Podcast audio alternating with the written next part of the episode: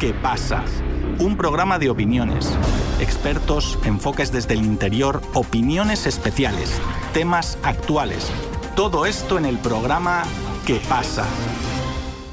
El subsecretario del Interior de Chile, Manuel Monsalve, informó durante una comisión investigadora parlamentaria que el 10% de los receptores de las pensiones de gracia otorgadas por vulneraciones a los derechos humanos en el marco del estallido social poseían antecedentes penales.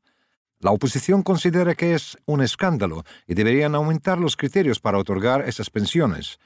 Desde el gobierno dicen que la mitad de las pensiones otorgadas a personas con antecedentes penales fueron decididas durante el gobierno de Sebastián Piñera, dadas por esa misma oposición. Por otro lado, un tribunal de Santiago aceptó la demanda de siete generales de carabineros contra la Contraloría General de la República por haberle impuesto sanciones disciplinarias por su accionar durante el estallido social de 2019, negando la posibilidad de control civil sobre el accionar policial. Desde Buenos Aires, nuestro compañero Sebastián Tapia les ofrece más detalles. Muchas gracias, Víctor. La exposición del subsecretario del Interior de Chile, Manuel Monsalve, en la comisión parlamentaria que investiga las pensiones de gracia otorgadas a las víctimas de violaciones de derechos humanos durante el estallido social de 2019, causó fuerte polémica en el debate político chileno. Durante el 2022 se entregaron 418 pensiones de gracia a personas que vieron vulnerados sus derechos en el marco del estallido social, comentó el subsecretario, para luego desglosarlas por administración presidencial. 148 que fueron entregadas durante la administración del expresidente Sebastián Piñera y las restantes 270 durante el actual gobierno del presidente Gabriel Boric. La polémica surgió al exponer la cifra de 40 personas, de las 418 que recibieron las pensiones, que poseen antecedentes penales. Es decir, el 10% de los pensionados cometieron algún tipo de delito con anterioridad al estallido social. La oposición puso el grito en el cielo por considerar que no corresponde que quien haya cometido un delito reciba un resarcimiento por violación de sus derechos.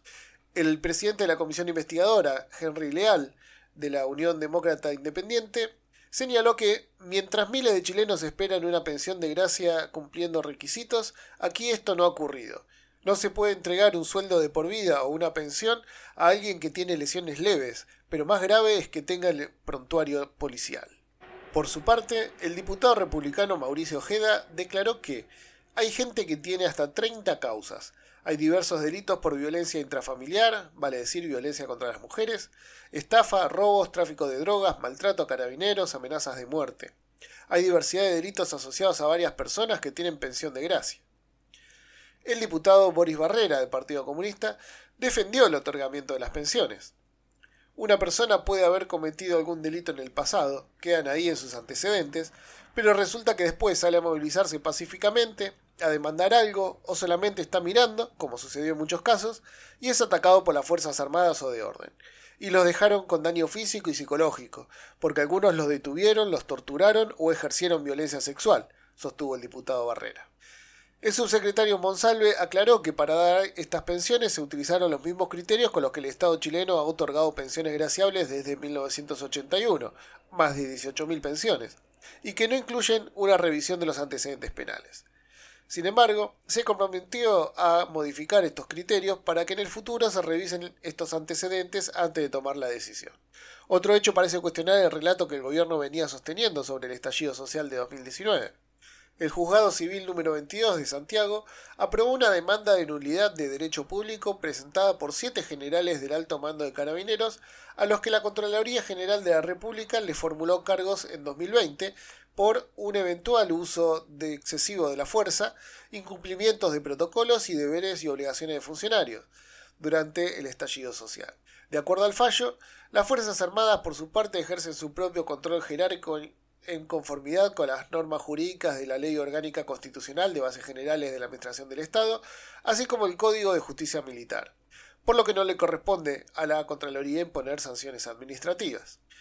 Conversamos con el analista político y presidente del Partido Popular de Chile, Juan Pablo Sangüesa, sobre esta revisión de las consecuencias de la represión del estallido social de 2019. Juan Pablo, ¿Por qué la oposición considera que no corresponde otorgar las pensiones por violación de derechos humanos a quienes hayan tenido antecedentes penales? Respecto al, rol de la oposición frente a las pensiones por concepto de violaciones a derechos humanos en el contexto del estallido social o la revuelta popular, es bien importante señalar que acá hay una posición más moral que jurídica, particularmente porque se pretende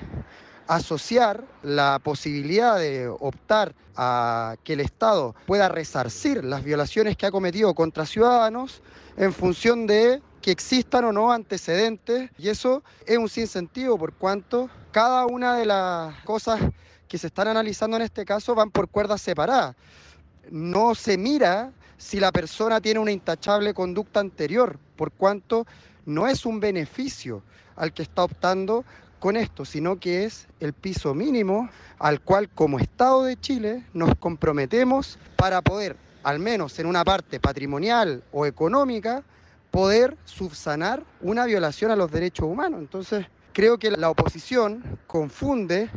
totalmente los niveles de análisis que debiesen existir en estas materias. No es nuevo tampoco que quienes hoy día están en la oposición tengan un desapego tanto a los conceptos como a la promoción de los derechos humanos y creo que por ahí podría existir una explicación más contundente al por qué están confundiendo de manera tan grave y lesiva la reparación de violaciones a los derechos humanos por conceptos de torturas y otros similares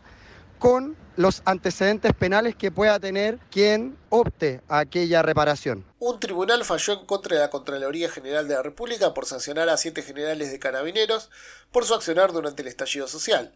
¿No hay lugar en Chile para el control civil de la policía? Bueno, el fallo corresponde a una cuestión de forma más que de fondo. Primero es importante señalarlo. También es importante señalar en una segunda parte que no están agotadas las instancias, es decir, aún la Contraloría General de la República, Consejo de Defensa del Estado mediante, puede, y entiendo que va a apelar a la decisión del Tribunal de Primera Instancia. Pero lo que nos encontramos acá, más que un tema de quién controla, es una discusión de forma respecto a la supervisión jerárquica y la orden de mando de las policías en Chile. Particularmente porque el control civil de las policías en nuestro país está dado por la jerarquía donde es el Ministerio del Interior quien encabeza, ¿cierto?, esta estructura piramidal jerárquica y luego se subentiende que el actuar al cual hoy día se está denunciando de estos carabineros responde más a una orden de mando que a una responsabilidad individual. Por tanto, el fallo del juzgado civil de Santiago, creo que era el 29, responde más a querer indicar que no ese es el camino para poder buscar la responsabilidad de carabineros, sino que debiese hacerse mediante otra escala de responsabilidades. Eso creo que abre un conflicto, por cierto, de competencias interesante e importante de poder dirimir en nuestro país por cuanto existe también la sensación de impunidad respecto de aquellos agentes del Estado que escudan o justifican todo su actuar violento, todos sus excesos y lesiones producidas en la orden de mando y por tanto que se busquen responsables internos. Es decir, lo que está buscando Carabineros es que esto se resuelva mediante un sumario, un sumario que va a ser instruido dentro de la institución y del cual no va a existir papel ni decisión de un tercero imparcial, que en este caso sería el Poder Judicial. Y es un poco esa la, la tónica de lo que se está dando. No obstante, no hay que tener mucha memoria para poder recordar que uno de los ejes de la campaña de Gabriel Boric era precisamente, si no la refundación, la reforma profunda a la institución de carabineros, por cuanto no es solo en este caso, sino que en muchos otros aspectos y aristas se ha mostrado totalmente viciada, extemporánea y alejada de los mínimos democráticos que requiere una institución que esté a cargo del orden y la seguridad. Cuestión que hasta la fecha no se ha visto atisbo alguno, ni hemos podido avanzar hacia poder generar revisiones tanto como cuál va a ser el procedimiento jurídico, administrativo, legal y político para perseguir las responsabilidades individuales de aquellos carabineros que excedan con creces los protocolos y las órdenes de mando, como ocurre en este caso recortar las pensiones a las víctimas del estallido social y aceptar el autogobierno policial. ¿No sería un retroceso para la política de derechos humanos del gobierno de Boric? Efectivamente, sería un retroceso, pero más que sobre estos temas en particular, sería finalmente sacrificar de manera total y absoluta el carácter del gobierno, las reformas propuestas y el ímpetu o el horizonte que se había planteado en campaña y por el cual muchos y muchas nos comprometimos con la presidencial de Gabriel Boric en esta pasada, particularmente pensando en la necesidad de fijar posiciones respecto al golpe de Estado, por ejemplo, una condena enfática que no vimos de manera tan clara en nuestro gobierno, o respecto del proceso constituyente, donde también el gobierno se caracterizó por querer ser equidistante tanto de las opciones por una nueva constitución como por mantener la constitución de Pinochet. Cuestiones que finalmente van horadando no solo la fe pública y la legitimidad política del gobierno en torno a sus bases políticas de apoyo, sino que también van dejando terreno para que sectores reaccionarios, sectores antipueblo, antiderecho y que nunca han querido reformar nada, sigan avanzando, ¿no? El no hacer nada también a ellos les da la señal de que pueden seguir ganando kilómetros y me parece que es lo que están haciendo en este caso. Primero, en el caso de las pensiones por concepto de violaciones de derechos humanos, donde permiten confundir groseramente los antecedentes penales de alguien con el justo resarcimiento y reparación de un ciudadano, como también en el caso de la carencia de una reforma o una discusión siquiera sobre la institución de carabineros y las fuerzas de orden y seguridad en un aspecto lato.